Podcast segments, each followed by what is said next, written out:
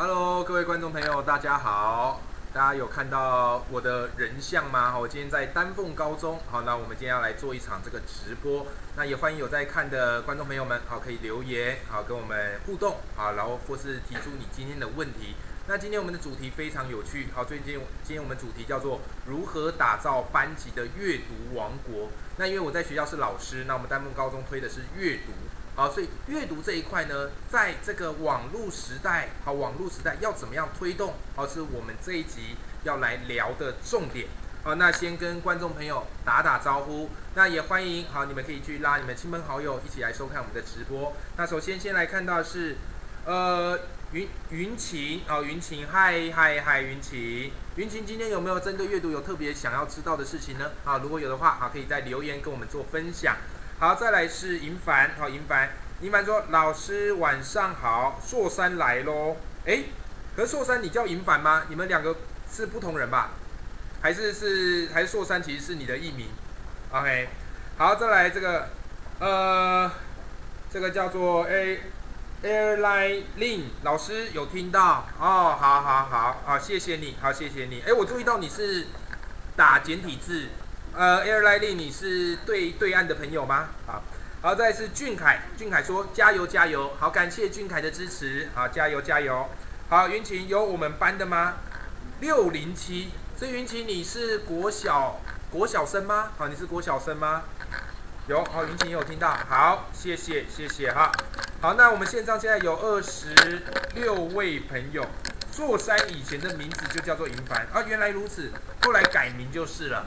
好，好，有来令说马来西亚啊，原来是马来西亚的朋友，欢迎欢迎欢迎。好，我也认识一些马来西亚的讲师朋友，谢谢你们的热情。好，让我们不管在推动阅读哦，或是推动桌游都不寂寞。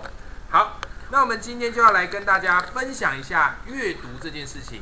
那为什么我特别想分享一个这个主题呢？好，一来阅读对我们丹凤高中来讲是一个非常重要的一环。好，那除了我之外，有一位主任很认真的在推广这个阅读。好，那今天甚至我们这个直播很不容易，因为我现在还在学校。好，今天是动员了非常多的伙伴一起来帮忙。啊，这个辛苦了两位资讯组长啊，还有这个这个图那个一位主任也在现场，还有新位啊，所以我们一起来成就这一段阅读的美事。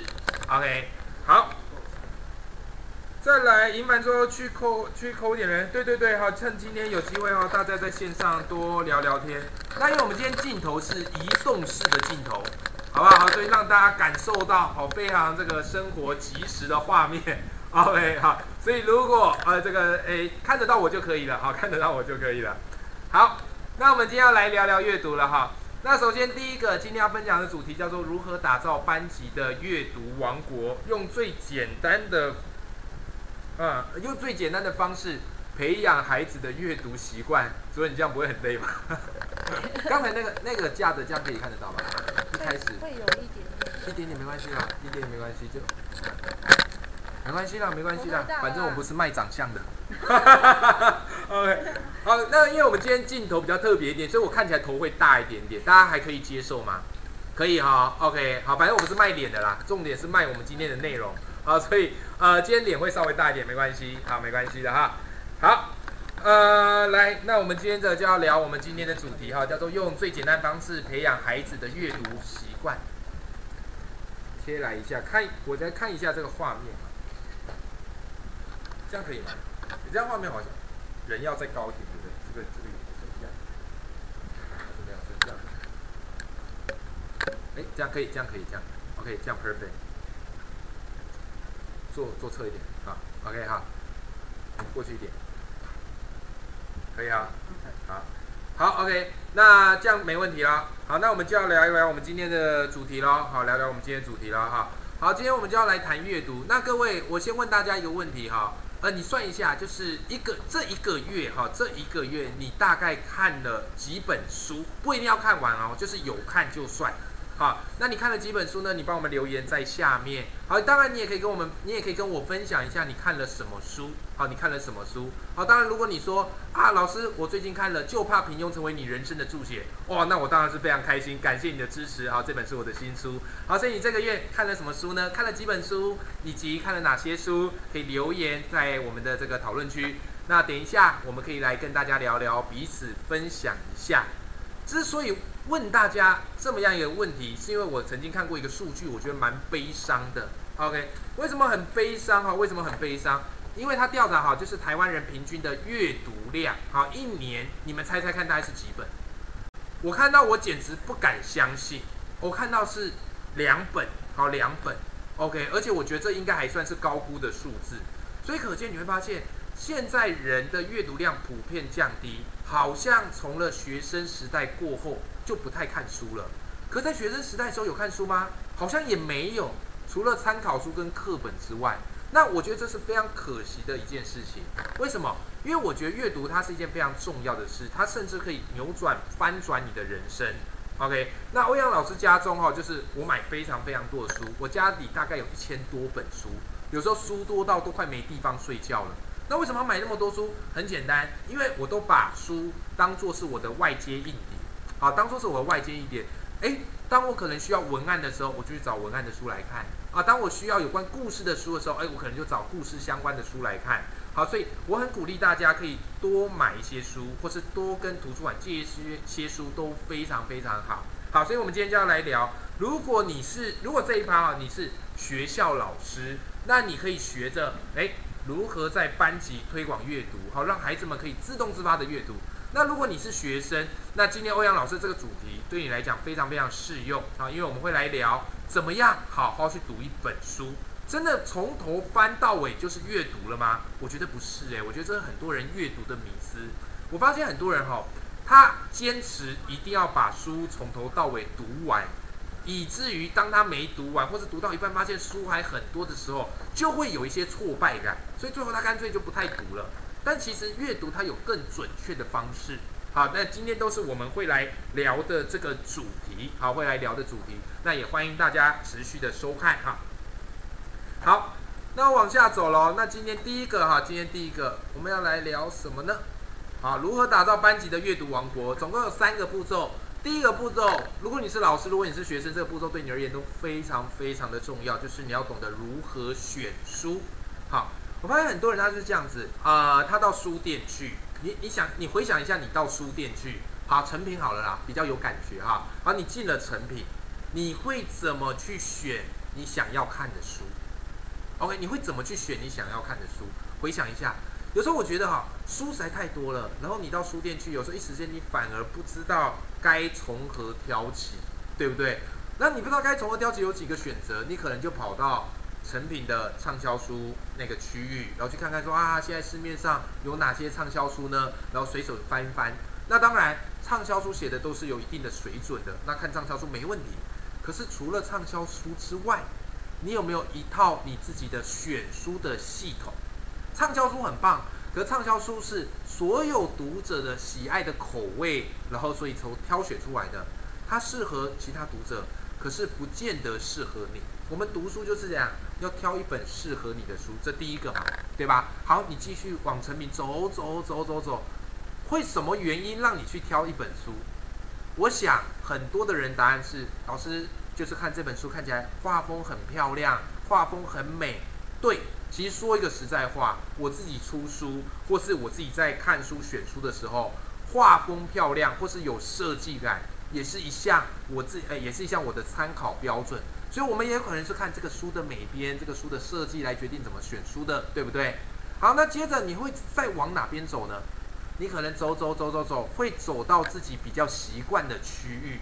哎，举个例子，欧阳老师是国文老师，哎，我可能就走到什么国文、文学、小说区，因为那一块怎么样，是我的舒适圈嘛，所以我很自然的就会泡在那个地方，对不对？基本上也没有错哦，你凭着你的专业来选书也没有错哦，可是。问题在哪里？问题在哪里？问题就在于哈，你凭着专业选书，可是自然而然你可能就会忽略去参考其他项目、其他向度的书。OK，所以后来我发现阅读这件事重要是不要只被你的专业领域给绑住哦，你要跨出去去选不同的书。这个也是我在学校在班上推广这个阅读活动一个很重要的指标。如果我让孩子们。去选他们自己想读的书，最后你会发，你猜猜看，他们多半会选哪类型的书？我告诉你，百分之八十九十绝对会选这种小说哦，轻小说。那当然不是说读小说不好，可是你不能只读小说，为什么？这跟我们吃饭的道理是一样的，就是肉很好吃，你不能只吃肉；青菜很好吃，可是你也必须要补充一些淀粉，然后再来又要加些水果。也就是，既然我们吃饭饮食都不偏食，那阅读当然也不可以偏食。OK，好，所以这个就是我第一个要跟大家谈的观念。我们选书它是有一些方法，而且是有一些系统化的做法的。好，那至于要怎么做？等一下，我就要来跟大家讲这一块。好，那我看到我们线上的朋友越来越多了啊！现在线上有五十一位朋友在跟我们做互动。好，那欧阳老师来看看大家。好，那大家也可以提出你对阅读的想法，或是提出你对阅读的一个问题。好，我们今天放轻松，今天不是上课，今天就是我们线上闲聊的时间。好，好，云奇，你去揪了朋友来看的吗？来看一下。哦，有有有，哎，你揪了很多，来来来，我来看一下哈。画面啊，来看一下，君怡一本妈妈使用说明书哦，君怡，所以君怡你是你是妈妈吗？好，就是你现在越会挑这本书，代表说你有这方面的需求，还是你是准妈妈？好，再跟我回复留言一下哈。如果是准妈妈，那当然要恭喜你，好，祝你这个生个健康的宝宝。好，好，再来是 微辅，好，微辅你说头文字 D 漫画嘛，对不对？看动画那个赛车的动画啊。云晴说小说，云晴你看哪一本小说可以跟我们分享一下吗？哦，你看这个颠覆童话这本小说，OK，好，好，再来是大头舟，先看新书区，再看熟悉的领域，很好，这是一个很好的阅读习惯。然后再来是吕聪贤，聪贤老师，聪贤老师，哎，聪贤老师，谢谢你上次来我们学校指导大家如何使用这个直播。那刚好那一次我班上在做这个一些活动上的彩排，好，所以就补课参加。好，那谢谢你，好，谢谢你特别指指导我们。然后再来是佑轩，啊，佑轩，佑轩说看标题选，对，其实佑轩你提到一个重点，哈，我们自己当作家的，那其实我们也知道书写的书要写得好很重要。可是还有一个东西也很重要，就是书的标题要下得好。所以我们在标题上的确会下一个比较呃吸引人的标题。那欧阳老师举个例子，前几年有一本书非常红，我我猜各位观众你一定有看过哪一本书啊？这个叫什么？叫做你的善良有要有点锋芒。这本书卖超好，卖了几万册。OK，那它当然就是一个比较心理励志类的书。那各位朋友，欧阳老师问你，你想象一下，你觉得哪一类型的人会买这本书？你的善良要有点锋芒，你想想看，你想想看，OK？各位，我猜猜看哈，我觉得大部分会买这本书的人，通常是认为自己很善良的人，百分之九十九一定是。为什么？而且这类型会买的人，通常会觉得他很善良，可是有时候在职场或在学校，因为善良而被人家凹，因为善良而被别人欺。欺负，对不对？所以发现这本书它是心理励志书，然后他觉得这个标题非常的耸动。一般我们都说啊，要做个温暖的人呐，啊，要做个善良的人呐。可这本书就开宗明义就告诉你，你的善良要有点锋芒。结果大卖，因为买的人他们会干嘛？自我投射。OK，欧阳老师先招，我自己也有买，好，我自己也有买。好，那里面的确写的有些句子是挺有意思的。好，所以后来这本书让我知道一个道理，就是。呃，我们在写书或者我们在写文章的时候，文章内容很重要。但是有个东西，我觉得不亚于文章内容，那就是下标题、下书名的能力。所以各位，你们现在可以做一件事哦。欧阳老师给大家一个活动，你现在可以做一件事。你现在上博客来，好，你现在上博客来，然后博客来的这个网站，然后你点那个叫什么？你点畅销书，好，你点畅销，你给它点进去。那点进去之后呢，它有各式各样的嘛，有即时榜、有畅销榜、有新书榜，都可以，你随便挑一个看，它会列前一百名，就是卖的最好的书。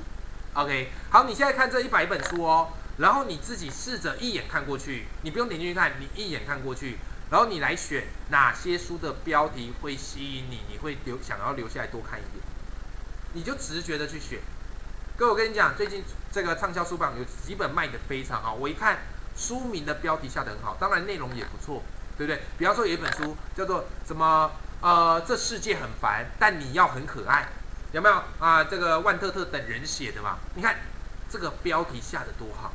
第一句先告诉你说这个世界很烦，跟你有共鸣嘛？他不是告诉你说这世界很烦，但你要努力，对不对？人家一听到努力就觉得很累呀。所以欧阳老师整天面高喊努力努力努力，听起来就很累。但这一本书会让你觉得你被疗愈了，有没有？还有最近有一个职场的很厉害的职场的畅销作家叫黄大米哦，他的书我也很喜欢，我买来看了。他最近出哪一本书？他说啊什么？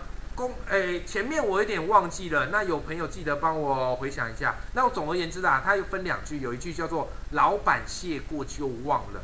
OK，好，就是你你付出很多啦，你功劳做了很多，但是老板谢谢你过后就忘了。哎呀，我觉得这个标题也下得好，这个书名也下好，为什么？因为它会引发很多职场人的共鸣，好吧？好，所以谢谢好给我们这样的一个好，谢谢这位同学啊。好了，再来我们看一下啊。那么现在现在有五十五个人啊，好，余生啊，余生说喜欢名人推荐的书，哎，对，余生这也讲到一个重点哈，就是很多时候我们选书是看谁推荐，那如果是网红推荐的话，你当然会觉得这本书一定很赞，好，所以的确，所以我们在出书的时候也会找一些有名的人来帮我们写推荐序跟挂名推荐哈，啊，谢谢大头周，谢谢大头周，大头周已经直接跟我们讲哈，就这就这本，好，就这本，我最近在看这一本，OK，好，大家这一本叫做。功劳只有你记得，老板谢过就忘了，多么感伤的一个书名。OK，好，不过幸好我在丹凤高中不存在这样的困扰。OK，好，因为我们校长都很努力，让我们这个老师好主任没被看见。OK，好，然后我再来看看哈。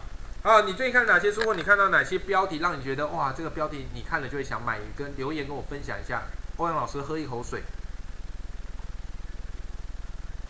我觉得有时候我讲这个直播都讲太卖力了。你看你在镜镜头前不知道有没有看到我的汗滴？我觉得边讲边流汗，而且我们已经开冷气了，这就太热血。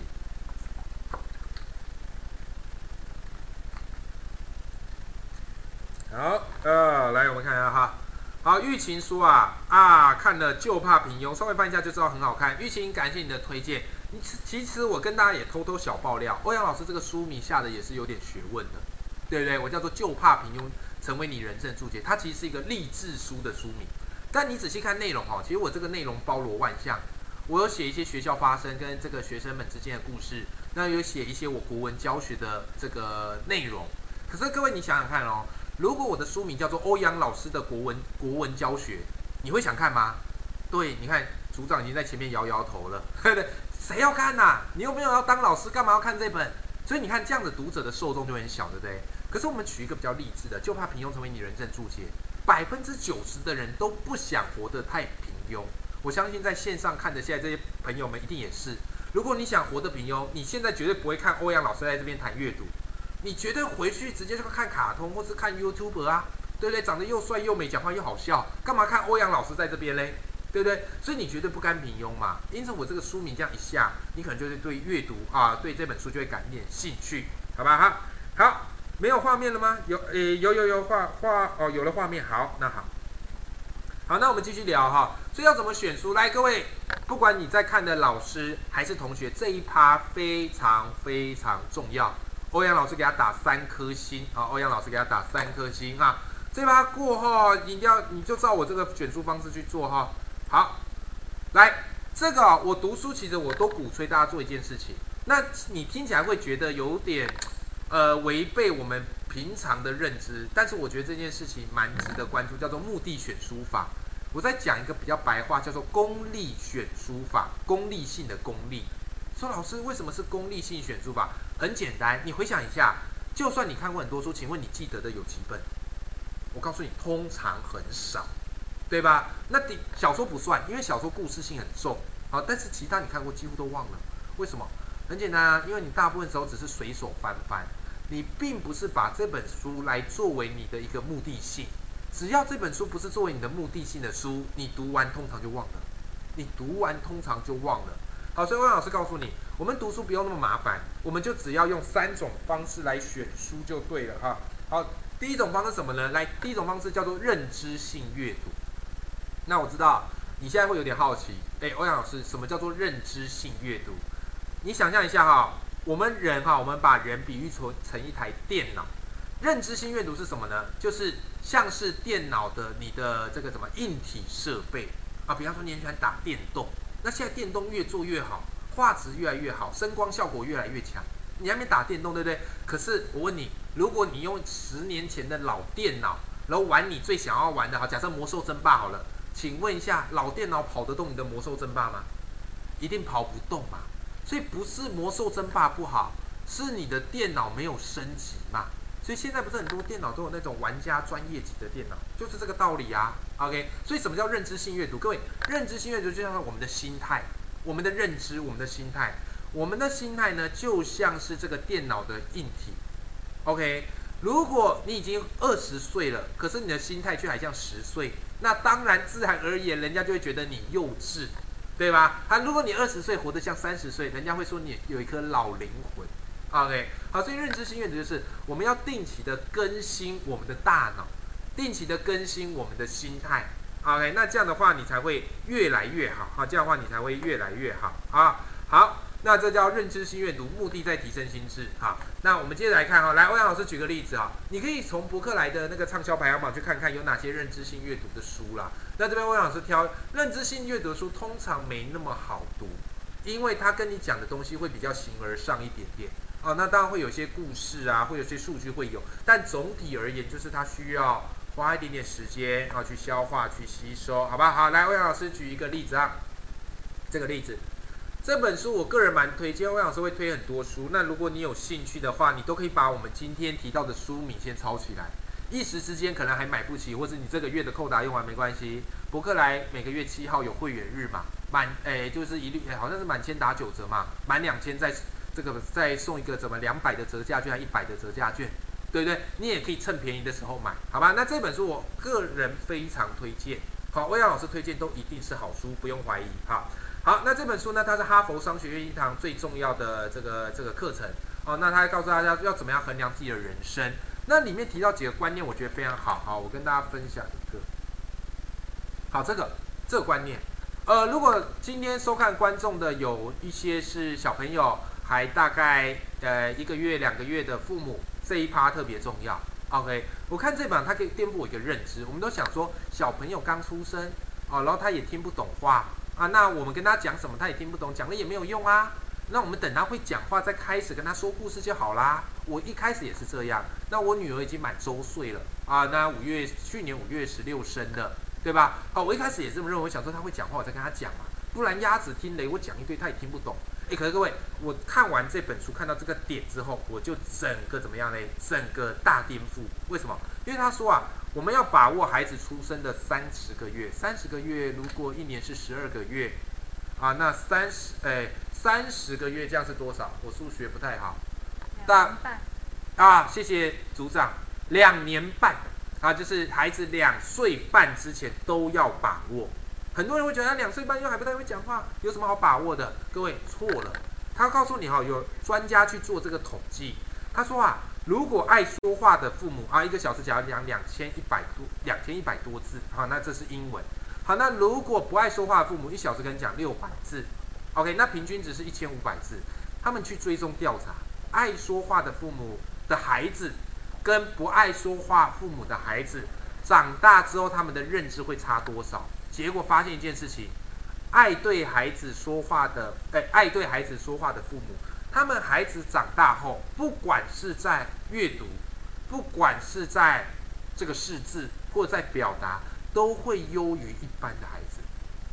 我们都说啊，不要让孩子输在起跑点啊，所以我们父母会花很多的钱让我们去才艺班，好，让他们去干嘛干嘛，这些都非常好，都非常好。爱这个嘛，望子成龙，望女成凤。但是各位，你有发现关键的点是什么？关键点是起跑点在哪？不好意思哦，起跑点从出生就开始了，所以我看到这个，各位，我们阅读是这样子，看到一个观念之后，我们就回去给他实践。所以后来干嘛嘞？我家的这个女儿，我的绰号小名叫 Q Q 啊，Q Q，刚出生没多久，一个月、两个月、三个月，我定期干嘛？就给他说故事。那当然他也听不懂，他听不懂就咪咪呀，OK，但没关系，你就是讲，就是讲，你要相信一件事情，你所讲的东西都不会白费，都会成为他未来人生的伏笔。OK，然后他就听啊，就听啊，听啊。可不可？我观察几个月很有趣哦。那当然，我老婆很开心。为什么？因为她就可以开始疯狂的买绘本。所以我们家里的现在绘本也已经几百本啊，也已经几百本了。我就说他就负责买啊，那我觉得我们这样的分工也还蛮好。OK 好，好，那过几个月，各位欧阳老师跟你分享我的观察，我跟你分享我观察。好看，好，我跟你们讲我观察。过几我发现很神奇啊，因为我们宝我们的宝宝后来就去送到保姆家，那保姆就跟我们讲一件事，就说哎奇怪，欧阳老师，我发现你们家的孩子就是他会主动去拿那个书来看。就是他知道那个东西是看的，可是他说一般的小朋友看到书第一件事是拿来干嘛？口腔期嘛，是拿来吃的。可是我们家的 P P 不会，他是拿来看的。那我最近给他买这个很棒音乐书啊，然后里面接到很多音乐，莫扎特、贝多芬，然后还有一个按键，你给他按下去，它就会有声音。好，所以他还会去按那个声音。哎，我就发现舞动的语言这个是真的，好，这个是真的，就会让孩子的发展变快，可是一般人是完全无法察觉的。好吧哈，好，那这个我们接下来继续哈，接下来继续哈。我们今天内容非常多啊，所以我们要把握时间。那大家针对这部分有没有什么问题？有什么问题都欢迎留言，或是你希望你最近有想读哪一类书，你也可以问啊。那欧阳老师知道的知无不言啊，一定告诉你哈。啊，这个我也很喜欢，这书里讲一个故事，这一趴也是给父母的。好，那如果你是同学没关系，你就叫你父母来看，好吧？你就叫你父母来看啊。OK 啊，好。那这趴在干嘛嘞？这趴在讲那个戴尔电脑哈，戴尔电脑，戴尔电脑很有名啊。可戴尔电脑嘞，它本来做电脑，那做做做，他就开始把一些里面电脑的元件呐、网络板呐，然后或者是什么什么东西发包出去，那他只负责来做组装。所以呢，一开始他是给 ASUS 好华硕来做电路板，OK。后来华硕做一做电路板做的不错嘛，他就跟戴尔电脑说，哎，不如这样吧，你们主机板也给我们做怎么样？那这样子工钱可以压得更低更好哦。戴尔电脑想想，哎呀，这样很好，这样很好，所以给华硕做主机板也他们做。好，接着 S 的时候继续跟戴尔电脑说，哎，不如这样啦，我们合作愉快，你们也不用那么辛苦了，你们电脑也给我们组装吧，然后过最后挂你们戴尔电脑的这个品牌如何？戴尔电脑想说，好啊，我们只需要挂品牌，其他的都由你们负责，我们何乐而不为呢？OK，到这边为止没问题，对不对？各位，可接下来悲剧了，接下来非常悲剧。为什么悲剧？因为到最后，华硕它几乎所有的元件组装技术都会了，结果他自己就怎么样嘞？就上市了。好，就是你现在知道的华硕电脑。OK，华硕电脑。所以你看很有意思的一个点是什么嘞？小公司或是个人怎么崛起？靠着做一件一件不被看到的事情，慢慢去深厚累积自己的实力之后，各位最后你就可以打出自己的品牌就上市了。你看，这对你个人的这个什么个人的成长是不是很有帮助？他讲的不是只是一个电脑公司的故事，他讲的更是一个个体崛起的故事。可各位，我们读书要怎么读？我们读书除了读这个故事之外，你还要去想想看，诶，这个故事还可以给我们什么启发？刚才我们是从华硕电脑的这个视角来看，对不对？就是你个人崛起要像华硕公司一样，一开始先做那些微不足道、大家常忽略的小事，可是慢慢的、慢慢的，你就可以这样做一些大事，对不对？OK，各位，我停个三秒钟，为什么？因为主任在拍照，因为我在讲话的时候特别面目狰狞。OK，好，我要拍美美的，好美美的，可以，好好，所以你会看到定三秒钟。OK，反正我今天就很轻松，就是自由闲聊，哈，就自由闲聊。好，呃，来，那如果你从来，如果你从戴尔电脑的这个故事，你从戴尔电脑的视角，你可以学到什么？刚才我们从华硕电脑的视角啊，现在你从戴尔电脑的视角，你学到什么教训跟启发？好，这可以给你思考看看啊。我看现在有哪些朋友？老师，你是阿金？为什么是阿金？阿金是什么东西？阿金是 YouTuber 啊？是吗？是的话，好，我等下回去追踪看看，这到底是好还是坏呀？哈。哦，那个这个这个硕山银凡说国学超人志，古人超有料，哎，很好很好哈，这是一慧学姐的好作品，也同时推荐给大家哈。好，然后再来是这个什么微辅，怎么又来个阿土啊？又阿金阿土，下一个是不是阿水阿风啊？好，然后再来啊，一般说我都看欧阳老师推荐的书，很好，好跟着欧阳老师读就对了哈。好，这书莹说实践好重要，对，实践非常的重要，好，所以你要从书中去读到一些你可以转化的知识。哇，我们线上人越来越多，现在七十二位朋友哈，好，欢迎来跟我们聊阅读，也跟我们聊聊故事。我们现在这一趴在讲戴尔电脑，好，就是外包的悲剧啊，外包的悲剧哈。好，再来，微微服说活该啊，戴尔掉活该是不是？对，这个有时候我们是这样嘛，就是一个商业启发啦啊。那这个决策可能显然我们事后看是有问题的啊，但是我们都是从我们已知来看过去嘛。那过去很多当家们是未知的哈。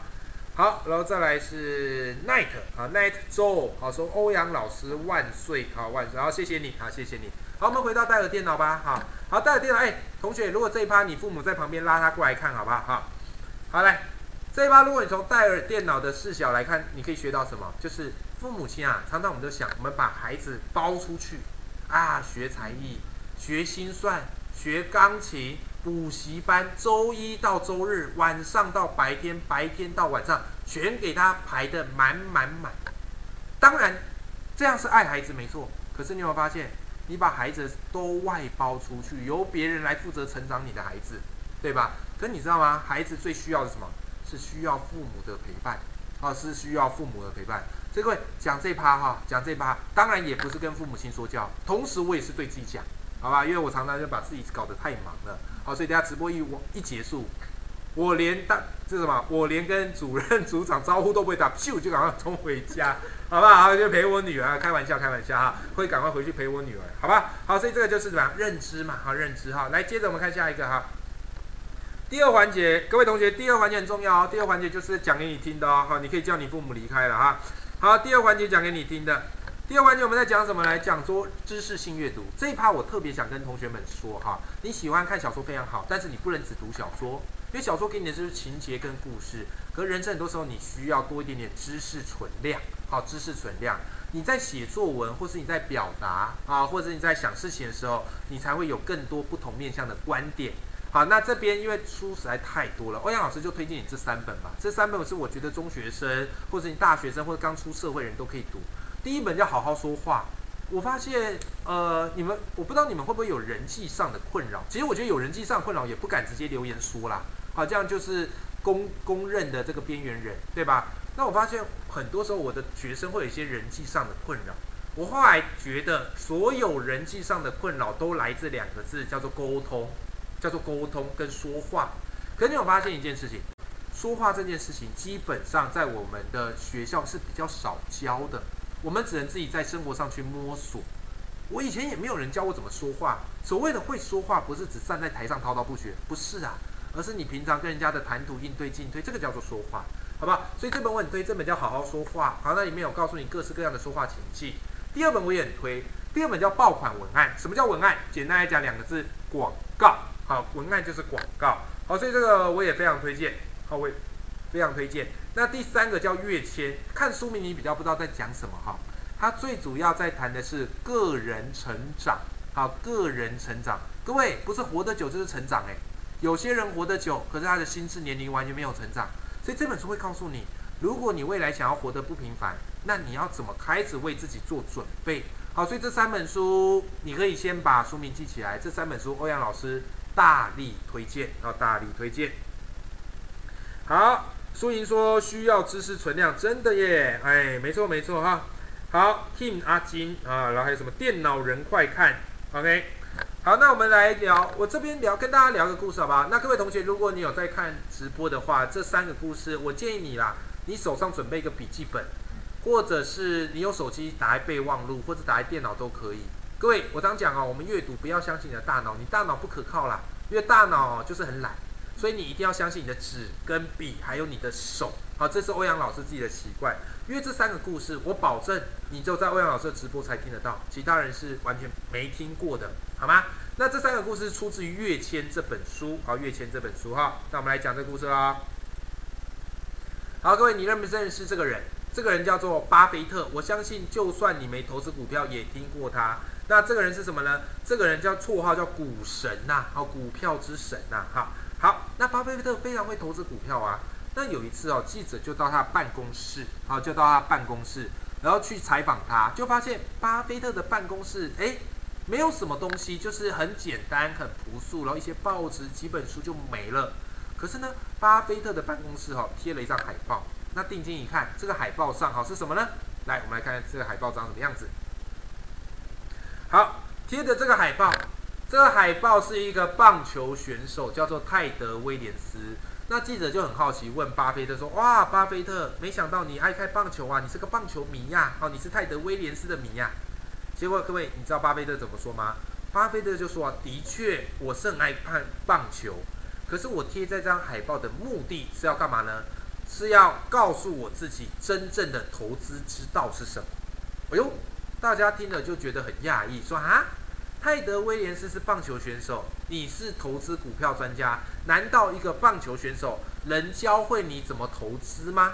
哎，你看，这是我们一般人的思维，觉得隔行如隔山，跟我们不同行业人，我们从他身上是学不到什么专业知识的。错，厉害的人他会怎么学？巴菲特就说啊，你看泰德威廉斯，各位你可以现在仔细看这张图啊，泰德威廉斯啊，他曾经啊在美国职棒大联盟打球，最高哈他的赛季的这个平均的打击率是四成。甚至有来到五成，哎，各位，一个好的打者三成就很厉害喽，四成就是怪物哦。好，所以他的打击率这么高，那当然啦，人家很好奇说泰德威廉斯你怎么有办法打得这么的好？就泰德威廉斯说什么？他说我在打棒球的时候，我在要挥棒的时候，我都会设定一个这个叫做呃，我会设定一个我要打击的位置。那我会设定一个区块，各位你可以看到就是红色的那个圆圆的区块，那个区块叫我的甜蜜区。什么叫甜蜜区呢？就是只有球飞进这个甜蜜区的时候，我才会挥棒。其他球只要没有进这个甜蜜区，我都不挥。就算是好球，我也不挥。我宁可被三振。OK，大家觉得哇塞，怎么可能？结果他真的是这么做。为什么他要这么做呢？很简单，因为他知道只有打甜蜜区的球才是他状况最好的球。其他的球虽然是好球，可是边边角角，他就算用力一挥，也挥不出好球哦，也挥不出漂亮的打击。OK，好，所以。巴菲特从这个故事得到什么道理？他说：“股票啊，成千上万、成千上万种，对不对？你要怎么挑？你不要从一千种去挑。像我投资股票，我只从中从五十个去挑，好，就是从一千个挑五十个去观察，其他的我都不理他。你看，这很颠覆大家的思维。大家都觉得巴菲特一定有什么独门秘方，一定会特别选到那个一定会涨的股票，可不是啊。”他只是专注的在了解这五十股只股票，其他他不了解的事，他全部放掉了。各位，这叫做高手战略，好吧？这叫做高手战略。好，呃，Chuck，好，Chuck 说啊，这个有效的投资，对，可能人家是股神，他看的眼界跟我们是不一样的。可从我们人生角度来看，你也可以去学习这个这个泰德威廉斯的这个精神哈。好，然后再来把学习什么？把要学习把责难的话变成问句。君怡这个很好，君怡这是你刚才说就是什么？你看那个妈妈有关的书得到的启发吗？君怡方面的话，可不可以再给我们举个例子啊？什么叫做要把诶把责难的话变问句？可以怎么做？好，也让我们观众朋友可以受惠一下。好，欧阳老师喝口水哈，那你们看看有没有什么问题？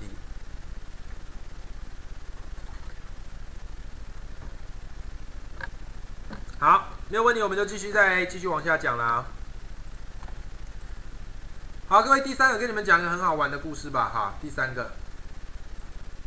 好，第三个这个故事叫森蚺，什么森蚺哈？它是在这个亚马逊丛林的大蟒蛇，我们这我们以下就叫它大蟒蛇好了，叫森蚺，人家以为要跳森巴，呃，就是森蚺大蟒蛇就好了哈。好，那个各位，这个大蟒蛇很厉害，这个大蟒蛇捕捉猎物，可是它的体型非常大。体型非常大，有几个优点，就是力量非常强，但它缺点是什么？行动速度比较缓慢。它一来，所有的动物都跑了，可是偏偏它食量又很大。你叫它吃小兔子，它是吃不饱的。它要么就一定要吃，你看这张照片中的大羊、大羚羊，对吧？好，可是羚羊跑得比它快，它要怎么样猎捕到羚羊？它是这样子哈，这个大蟒蛇就来到丛林，找了一棵树。就在那边树盘旋在这个树的附近栖息在那边，所有的动物一看大蟒蛇，当然不接近它，然后所以看到它赶快跑掉，对不对？然后也笑它，怎么那么蠢？你在那边是想捕到谁？大蟒蛇完全不为所动，就静静的在那边。就这样子，一天过去了，三天过去了，五天过去了，各位，一个月过去了，这大蟒蛇还是静静在那边。可差别在什么？差别在。叶子落在大蟒蛇的身上，灰尘、泥土也落在大蟒蛇的身上。久而久之，这只大蟒蛇看起来就像是一个什么？就像是树干，对吧？就像是树干。那所有的动物都以为它是树干的，因为想说怎么可能会有动物在那边待那么久，都以为它是树干的。所以这时候呢，小鸟就在这个大蟒蛇身上，大蟒蛇不动。接着小兔子也来大蟒蛇的身边，大蟒蛇还是不动。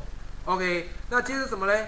接着各位重点来喽，羊来到大蟒蛇的身边，完全不疑有他，还在那边静静的休息。这时候大蟒蛇用它最快最有力量的速度，怎么样呢？迅速的捆绑。把这个羊紧紧的勒在里面，慢慢慢慢慢慢勒，勒到直到这只羊断气为止。各位，一只羊就这样喂饱了大蟒蛇一个月的食量。听起来这是一个生物的故事，对吧？啊，就是那种 Discovery 才会有的这种生物传奇故事。可是你有没有发现，从巴菲特的投资之道，到泰德威廉斯的打击的方法，再到这个大蟒蛇捕捉猎物的方法，他们有没有什么共同点？你们想想看，他们有没有什么共同点？好，那有想到的话，欢迎留言啊，欢迎在底下留言，跟我想跟我分享哈。你从这，我现在要请你找是共通点哦。好，各位同学，你们可以试试看，共通点是什么？我们阅读是这样，我们阅读不是读一本一本的书诶，我们是从书之间彼此找关联性，从故事之间彼此找关联性，就像是你写作一样嘛。你看的书越多，你的写作的速度就越快。为什么？信手拈来都是故事嘛。OK 哈，好，这三个的共通点是什么？共通点是什么？我喝点水等你们哈。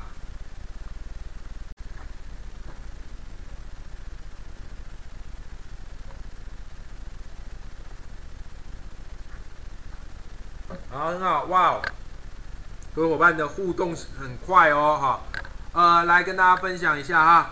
这个 Chang Lin 还有 Chang Lin 说要有效投资，对，好，投资自己并不是多多益善，而是你要知道什么才是你真正需要的，好吗？好，再来，呃，余生，好，余生说，啊，余生说，在对的致命，哎，在对的时候致命出击，漂亮，对不对？所以高手什么？高手都很擅长忍，忍这个字非常的重要，忍到什么呢？忍到关于是他的关键时刻他才出手，哈。好，再来，儿子说佑轩啊，哇，佑轩，你儿子也在旁边看呐，哇，哎，儿子说共同点是有耐心，哎，非常好，哎，佑轩，你儿子现在几岁啦？啊，几岁啊？我怎么那么厉害？其实目前你儿子讲的最精准，就是有耐心。OK，等下我会再往下跟大家讲哈。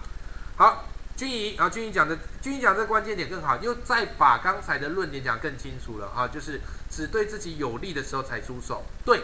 好，对自己最有利的时候才出手，不要乱出手，好不好？好，好，那我跟大家分享哈，那这本书它最后就提炼出一个东西啊，叫什么嘞？叫高手战略。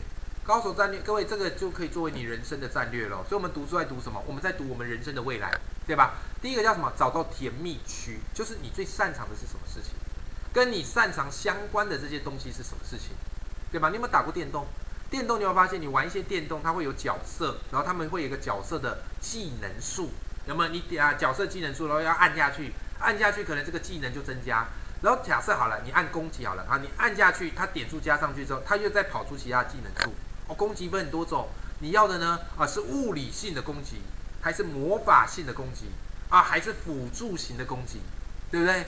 那其实我们找到甜蜜区也像是这样的一个概念，好像是这样的概念哈。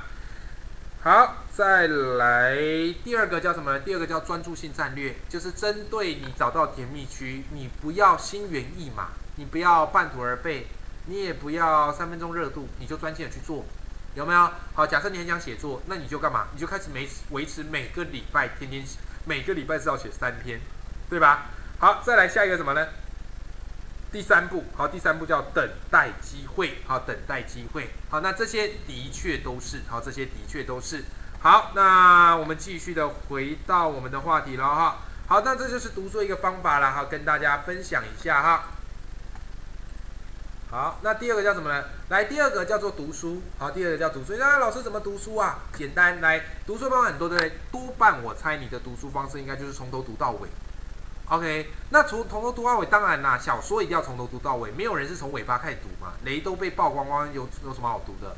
可是其他知识类型的书，难道是这样读吗？就不见得了。OK，那这边万老师提供你一个叫三色阅读法，也是我非常喜欢的一个做法。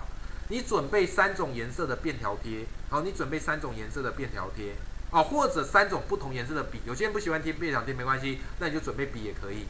OK，那怎么做嘞？来分享给你。第一个部分哈，呃，白哎，这个应该是蓝色的便条贴哈。蓝色的便条贴就是你读书读一个段落，假如这个段落在讲某个知识点，那你就用蓝色的便条贴贴着，然后并且分享说用自己的话来重塑资讯啊，这是其中一个。为什么要做这件事情呢？很简单，当你看过而且能够说得清楚的知识，才真正叫做知识。很多人都是看过懂，但是说不出来，那都不算。那第二个是什么呢？第二个叫黄色的便条贴。黄色的便条贴就是描述你的相关经验。好，关于这个知识，你有没有什么相关经验可以做连结呢？好，那最后一个是橘色的便条贴，橘色或红色的便条贴，你可以干嘛呢？你可以跟大家分享是我的应用方法，就是我学到这个知识点，那从此之后我可以把它用在生活中哪一个面向跟领域。好，那这一块很重要。欧阳老师举个例子给你哈，你不用看完整本书做这件事，你看完一个知识点就可以做了哈。我举个例子给你。来，这本这本欧阳老师大推，好不好？各位同学跟各位这个这个教育界的伙伴，或各位这个观众朋友，都可以推这本书，啊，都可以看这本书。这本书叫《影响力》，算是启发我人生很重要的一本书啊。呃，我人生十大影响好书之一。好，里面提到一个叫“书双重互惠原理”。什么叫互惠原理？就是我对你好，你对你也会对我好。这个是人成长、人演化本来就会有的事情。那什么叫双重互惠呢？它更进一步来说，就是如果你想要请别人帮忙一件事情，你可以干嘛？你可以故意提一个比较大的要求，让他拒绝。他拒绝之后会对你有点不好意思，这时候你再提一个次要要求，啊，别人就比较容易接受。OK，这是一个心理学。好，好，我知道这个道理了。你看我现在讲给你听，我对这个道理就很熟。那我现在就带着这个道理去观察我的生活，结果发现一件很有趣的事哦。有一次欧阳老师手机线坏掉，那我就要去找店家。来弄这个来来买手机线，结果呢，我看到店家外面他有卖手机线，他的手机线卖什么嘞？他手机线收九十九一条，我说很便宜啊，九十九一条手机线干嘛不要？对吧？好，所以我就去买这个手机线。那当我拿这个九十九元的手机线，我去柜台结账的时候，这个店员告诉我，哎，我们九十九元的这一条哈是便宜没错，可是它很容易坏，你要不要考虑这个原厂出的四九九一条？哎。我一听九十九到四九九差五倍嘞，我怎么可能答应？我说哎不要了，这个超出我预算了。他说啊这样子哦，那没关系。呃，这位客人，我们这边有一个二九九的，虽然不是原厂出的，可是副厂出的，那它的效果跟原厂出的没差太多，只是牌子有差而已。我一听，哎，有点道理哈。而且我刚才又拒绝他买四九九的，我也有点不好意思啊，买一个九九人家没赚钱。所以各位，后来欧阳老师傻傻的，我就买二九九的那条，我就买二九九的那条。那当我买完，因为冲购物都是冲动的，各位你一定有这个经验。那等我回去再仔细想一想，我就想说，哎，奇怪，刚才到底发生什么事情？哎，突然我就想到《影响力》这本书，我说哇，这个店员真是高招，真是高招，好吧？好，所以这是第二故事。那这时候各位，如果你是学生，你可以怎么做运用？这时候你都要去想啊，如果原油会在做行销设计。那你可以怎么来卖你们班的商品？你是不是可以卖三种东西？一种是超便宜，一种是比较贵，然后一种是中间价。那你主力是要卖中间价的那一个，对不对？然后你先怎么样推客人比较贵的，他不要，你再推中间价的那一个，对吧？好，所以这个东西哦，就是行销的应用。好，希望各位你们的那个原油会哈都可以赚大钱哦，赚大钱哈。好，然后再来，我们继续往下看下去吧。好啊，这个跳过啊，跳过。好，来最后了，我们准备进入尾声了哈。叫做说书，那这一趴是特别讲给老师听的。哇，我们今天各位观众朋友，不管你是家长、老师或学生，都可以得到一些收获哈。最后一个是我非常推荐老师们为学生办的，那我自己也已经在班上办了一个学期，我觉得成效非常好。好，我觉得成效非常好。这叫什么？叫做说书。啊，什么叫说书哈？各位你会发现哈，我最近在观察一个趋势，产业趋势叫说书。原来每一年都有不同的新的职业出来啊，那比方什么说书嘞？第一个知识碎片化的时代来临，你看我们在网络上哈说书，或者我现在来跟你分享这些知识，这个都算说书的一种。我刚刚看的很多东西都是我从书上看来的。那现在人对知识有一种焦虑，就书太多了，网络资讯太多看不完，他需要有人帮他整理，说给他听，对吧？好，那在第二个什么呢？第二个叫做读书社群成立。啊，我常常跑读书会，去参加读书会，我发现参加读书会蛮好。一来听人家怎么说，很快速把这本书厘清；二来呃认识人脉，对吧？好，所以像是这几个读书会的社群哈，我都非常推荐大家追踪。第一个阅读人啊，俊德主编啊所编的啊，他常常他每天是每天吗？大概一两天吧啊，就会做这个阅读直播，超棒啊！在第二个叫为你而读啊，是为我好朋友苏苏皮啊，他本来是前微软的这个经理，后来去创这个读书会。好，另外一个叫书粉联盟，也是我的一个这个好朋友啊，叫这个这个啊陈阳啊，他所办的这个书粉联盟。好，那这几个都是很线上很很红的读书会哈。好，再下一个叫什么呢？下一个叫知识网红。你说老师读书会这我没听过，那这些网红你总该认识吧？乐布课啊，啾啾鞋啊，超级歪啊，或者是这个逻辑思维啊，这些都是靠说书啊来跟读者建立互动啊，对吧？好，那你都可以去看看这个部分。好，那产业现在你会了嘛？那接下来我们就来看怎么样来做班级推广。好，这一趴老师特别重要哦。好，所以如果你父母亲是老师，你可以找他来看一下。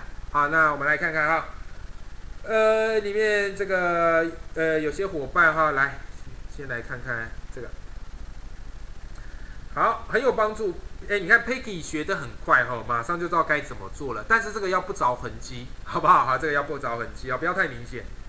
好，不可对，月布克，好，月布克。然后再来，哎，这个什么一零八五零三零七，这是什么密码？还是这是老师要你们上来看欧阳老师直播，然后要留言点名的？啊哎呀，好，不管如何，都感谢你的收看，也感谢这位老师的支持哈。啊，书粉联盟，嘿，很好。好，也就是说番茄钟阅读法很好，很好。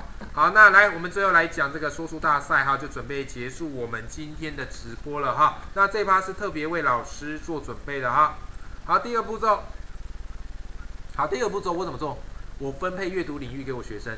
OK，那阅读领域哪八个领域？各位就这八个领域。刘老师这八个领域哪来的？博客来的分类，我从中挑八个我觉得最重要的。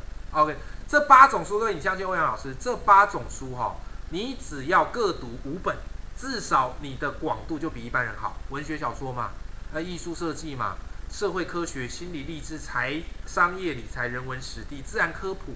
不要因为你是文主就不读科普书，也不要因为你是理主就不读文学书。各位，知识的上游是汇通的，好吗？好，这是阅读分配。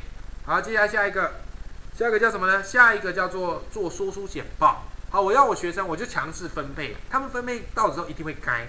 啊，老师我不要啦，我要文学小说，我不要社会科学啦。啊，老师我不要人文实地啦，我最讨厌历史之类的，我不管，哦，我就是分。我说，如果你不给自己一个机会去看看另外一扇风景，另外一扇窗的风景，你怎么会知道外面的风景有多漂亮呢？对吧？那听听好像也有道理。各位，你看我说服语言就是文学小说类的说服语言嘛。好，好，那我接着叫他们说，你读完书之后，这次不要再写读书心得了，天天写已经写得很烦了。你干嘛？你做说书简报。接下来欧阳老师要请你做一件事，你要上台跟全班说书来推销这本书。如果你是出版社行销，你要推销这本书，那说书简报我们一律格式化，哪四个东西就好，不要讲一堆废话。第一个，作者介绍，作者你早就知道是谁嘛。第二个，知识精华，好，挑几个重要知识点讲。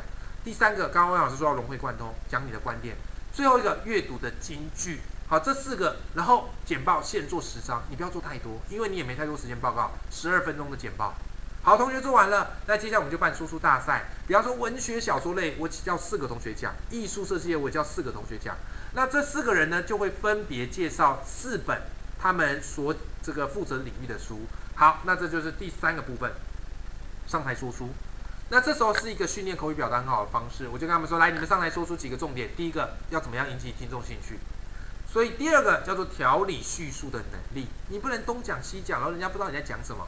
然后第三个，你不要一味说啊，你要懂得互动。所以各位你在看我直播有没有发现，欧阳老师没事有事就跟你那边聊天互动？为什么？因为我怕你们跑掉或睡着嘛，对不对？有互动，我们你有没有在发现看我直播，你会觉得哎，好像欧阳老师就在你身边，很吵，对吧？好，所以这三个啊，你只要这样去做，然后学生他就怎么样嘞？他在短短的一个学期之内，至少他读过一本书，还听过别人讲的三十五本书。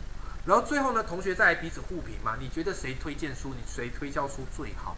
有没有？再给奖品，这个叫说书大赛。那当然了哈。好，玉琴问了一个问题啊，来，玉琴说这个老师怎么分学生用抽签的？玉琴问的好，我会告诉哈，我举个例啊，假设我们班三十六个，那这边有八，诶，好，假设三十二个好了，三十二个，三十二个，那这边有八类，那平均一类要四个人嘛？那我就会说，来文学小说四个，艺术设计四个，有两种方式，一种叫他们认领，可是认领一定会吵架，所以我是直接抽签，哦，我是直接抽签，或者按顺序编号，一号文学小说，二号艺术设计，三号社会科学，这样分下来。OK，分下来之后，我会给他们一点弹性，因为你强制限制，有些同学就真的不行。我会说，来，你们可以交易啊，如果同学答应互换，你们可以互换，跟小学时换贴纸的概念是一样的，好不好？好，好，玉琴，你这个问题非常好，好，谢谢你的提问哦。好，来，那来有图有真相。你看这位同学是我们班的景祥，他在导读哪一本书？他会导读《孙子兵法》。哇，一般同学不会导读《孙子兵法》，为什么景祥会导读？很简单，因为他未来想念军校。哦，他未来是想要从军的，所以他读《孙子兵法》，哇，这对他未来是非常有帮助哈。好，再来下一个，下一个这位是这个佑安，好，那佑安他导读这本是那个呃类似脑科学学习的书啦，学呃叫做大哎怎么样？叫做学习如何学习大啊大脑喜欢这样学，你看他就说大脑有两种模式，好，你看读过之后，你是不是针对自己学习就可以做一些改变了哈？好，再来。这个同学是这个子琪啊，还有班上一个同学，诶，他导读这书很有意思，他导读这叫做呃用心于不交易。你看他在讲什么？他在讲股票投资。股票投资离你们很远嘛，可当你愿意去了，你不用去玩股票没关系，可是当你愿意去了解投资，你是不是就会有不同的视角？所以他当时导读这本书，我说你这本导读实在太精彩。那我们学校图书馆做一件很有意义的事情嘛，就是做了一系列的说书影片。好，所以我就说，那我推荐一些同学直接到图书馆去录说书影片。你看，这样学生是不是也很有成就感，对吧？好，好，再来，好，这个最让我感动，这个是我们班同学佑佳哈，一定要来跟大家分享哈。那佑佳是比较特别孩子，你看到他是在坐在这个轮椅，因为他行动比较不方便，好，因为他肌肌肉有点萎缩，比较不方便。可是我跟你讲，佑佳那时候导读完，我简直眼泪都快流下来。为什么？因为他导读是我看过最棒的。好，他导读这本叫做《情绪行为心理学》，情绪行为心导读的非常好，OK，而且 PPT 简报也做很认真。更重要是，虽然他行动不方便，可是他还设计了很多互动游戏。好，比方啊，他就告诉你说，有些视觉的错觉，然后就要同学来选，然后要同学来举手，把整个读书会搞得非常热闹。所以各位，你有发现，读书会并不是说一个人说，一群人听，而是怎么邀大家一起进入这个阅读的世界。好吧，这就是我们在说书所做的事情。OK，好，啊，月呃，OK，哎，这个月这个这个字怎么念呢？念念念仙吗？还是念什么？你知道国文老师我常被当字典啊，但是其实我很多字我都念不出来。仙是不是？啊，月谦是不是？好，OK，那他诶问了一个叫做举办说书大赛需要给孩子准备多少时间？哎，问的非常好，我我个人认为至少一个月，因为这一趴是我那时候寒假给他们的寒假作业，好，一个月读完一本书，做完简报不为过，好，所以我大概是给他们一个月。一开始的时候，我觉得至少一个月，两个礼拜太匆忙了，一个月，好，一个月。那如果办完觉得有兴趣，想再办两个礼拜，好，两个礼拜，然后越来越快，好不好？哈，那你会发现他会读了有兴趣嘛，就会一直不断读下去，哈，好好棒的孩子，哎，谢谢你的称赞，好，谢谢你的称赞，好了。那我们直播也即将进入尾声了。那最后欧阳老师要送大家一句话哈，不要把阅读想得太复杂，也不要把阅读想得高大上，请你把阅读就想象一下，就像阅读像什么？像是学校的饮水机嘛，你渴了就会找饮水机来装水嘛。那同样的道理，你班上如果不放几本书，只是鼓励他说：“哎，你要去图书馆呐，图书馆很认真准备，没错啊。可是图书馆有时候怎么样，离你比较远，他也不可能整天去啊。所以除了图书馆有藏书，欢迎同学去之外，我觉得大家也要怎么样嘞？大家也要在书哎班上多放几本书。我自己在班上是放两百多本书，让学生就像是喝白开水一样，渴了去喝白开水。当你觉得你的心灵有点枯萎了，那很简单，后面的书柜可以解你心灵的渴。好吧，好，所以以上今天最主要，欧阳老师就跟大家分享这个观念，就是不要觉得阅读离你很远，让阅读离你越近越轻松，而且让它跟你的生活连接在一起，你会发现真的叫做处处留心皆学问。OK，好，那也非常谢谢各位观众朋友的这个观赏，好，我发现今天大家的互动都非常的踊跃，好，那我们就是节目就下一次有机会再见喽，好，拜拜。